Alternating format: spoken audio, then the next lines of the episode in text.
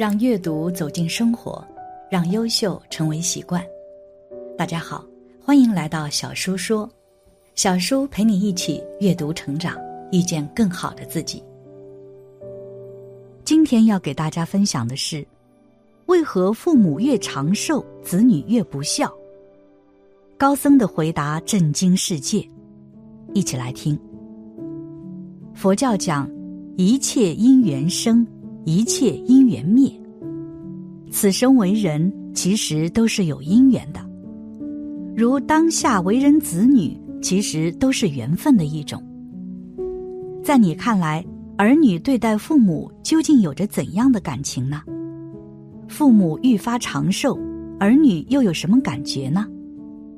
从最理想化的角度来说，儿女要全心全意照顾老人。对老人有着感恩和敬畏之心，同时老人应该越长寿越好，如此儿女才能更好的尽孝。上述这种说法偏向于理想化，而从实际的角度来说，不孝往往更常见。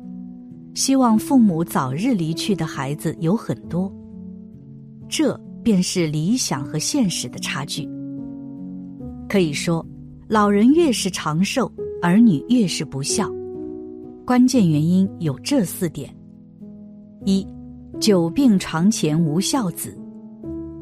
俗话说“久病床前无孝子”，这是一句俗语，指的是在老人到了一定的年纪之后卧病在床，再孝顺的子女都没有办法时常的给予更多的照顾以及关心。再孝顺的子女也会随着时间越来越久之后开始厌烦、抱怨，从而做不到孝顺。这似乎是一种普遍存在的问题现象了，而这也是很多人的家庭以及很多的生病的老人与子女之间无法避免的一种现象了。有的时候，或许子女也很孝顺，也很愿意去在身边时时刻刻的照顾父母。可是，却因为现实压力，导致自己无法做到两全，从而让老人寒心难过。更何况，还有一部分人，会因为家中父母的久病而开始变得厌倦、不孝顺。有这么一个案例：某个家庭的老人病倒住院了，儿女们第一时间做的事儿，竟然不是看望老人去交医药费，而是互相观望。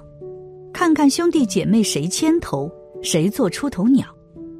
得知了这件事的真相之后，老人家特别痛心。本来自己就病倒了，怎么孩子会做出如此不孝之事呢？让他更加心寒的，莫过于他出院之后，儿女们互相推诿，谁也不想照顾老人，一个个都摆出嫌弃厌恶的神情。其实。这个案例说明了一个道理：人性和孝心永远都无法经受现实的考验。或许老人患病之后就能彻底看清这世间的现实。其实这样的一种情况是能够理解的。虽然说在大多数的时间人们是会重视孝道，可是孝顺也是有度的。无论是孝顺一个人的时间。还是孝顺一个人的程度，都是存在一定的度的。当打破了这个度，就会促使彼此的相处更有压力，也会让人内心排斥去孝顺。之所以一个老人越是高寿，孩子越不孝顺，一定程度上是因为压力过大。如果说一个老人的身体越是高寿，还能够自理自己的生活。能够让自己独立好好的活着，那么孩子的压力也不会怎么大，提供一些经济的保障和适度的关心就好。可是要知道，老人越是长寿，身体越不太好，一定程度上是需要子女的照顾。短暂的照顾还好，可是当时间过长，大多数会认为这样的情况对子女而言是一种连累。也就会促使子女内心对孝顺开始排斥，从而会有一些不怎么孝顺。除开这样的一种实际情况而论，还有一种玄学的说法。从玄学上来说，人们会认为老人长寿是会影响到子女的气运。从科学的角度上来说，就是子女过多的照顾老人，给身体和自己的生活，甚至是未来造成了一些阻碍。二，只顾着追求自身的利益。在上述那个案例当中，为什么孩子都在观望，都在期待兄弟姐妹牵头？而不想自己做出头鸟呢？面对责任和自身的利益，大多数人都会选择后者。在他们看来，兄弟姐妹一起吃亏可以，但只有我一个人吃亏绝对不行。就是这样的想法导致了不孝的行为出现，这无法改变。要知道，人性本私，人性本恶。统统会在利益面前现出原形。为了利益，父母会和孩子断绝关系；为了利益，兄弟姐妹可以明算账；为了利益，大多数人都会扭曲自己的观念，丝毫不念及旧情。如果父母愈发长寿，那孩子所要承担的责任就会更多。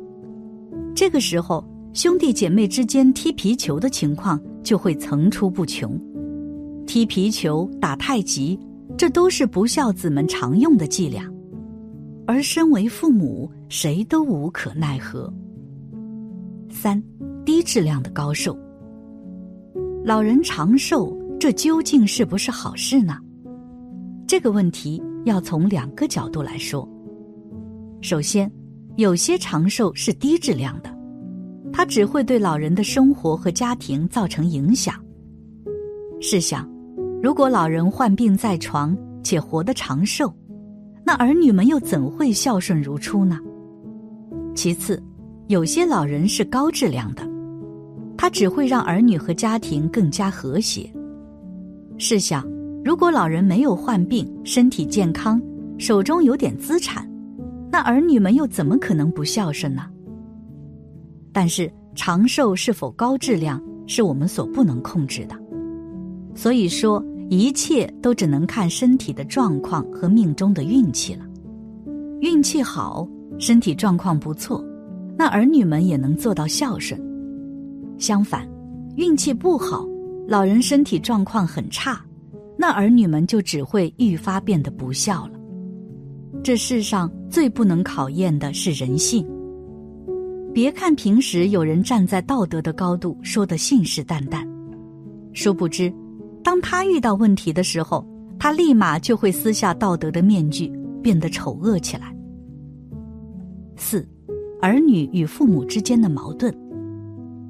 儿女的追求无非是尽量减少生活的压力，更好的养育后代，更轻松便捷的生活罢了。父母的追求。无非是有儿女们孝顺养老，生活幸福，儿孙满堂罢了。从这两者的追求来看，其实矛盾就已经出现了。儿女希望过上压力较小的生活，父母希望儿女能够为他们养老。如此，这种矛盾的冲突只会随着时光的流逝而愈发变得激烈起来。很多人会说。难道不能解决双方的矛盾吗？其实，从哲学的角度来说，这世上的矛盾永远都无法解决。同样的道理，父母和孩子的矛盾只能通过妥协来减缓，而无法完全解决。只不过在日常生活中，没有人会选择妥协。如此，父母越长寿，儿女越不孝的行为。就会成为死循环，永远没有转机的那一天。从古至今，中国社会就有这么两个观念：一个观念是孝，而另一个观念就是养。父母养活了儿女，儿女也该好好的孝顺父母，这才是双方付出的行为。如果某一方不懂得付出，父母和儿女之间就会产生矛盾。古人言：“无儿无女无冤家。”所有的儿女无非还债讨债，这在佛教的因果律来讲，亦是千真万确的事实。古往今来所发生的案例也是数不胜数。其实，若儿女不孝，往往不是儿女的原因，更多的还是自己的原因。正如古德所言：“儿女都是来还债了债的。”当下，若你的儿女是孝养你们，那么就是善缘，也就是来还债的；若不孝你们，那么就是恶缘，来了债的。因此，遇到儿女不孝，最好的办法是什么？就是自己诵经念佛，回向给自己的儿女。如此，不仅能够让你顺受了债，还能让你转恶为善。想要化解这个恶因。就必须多行善，多积德，并且要将所积累的功德一并回向给自己的恶因。不过，如果在长大成人之后嫌弃父母的老弱，这样的人缺乏良知，不懂得孝顺，把个人利益放在首位。即便是现在过得舒服了，那等到他老了，他的后代未必会好好孝顺他。正所谓言传身教，自己都没做好，又怎么敢奢望下一代能做得出色？到头来，因果循环还是会回到自己身上。感谢你的观看，愿你福生无量。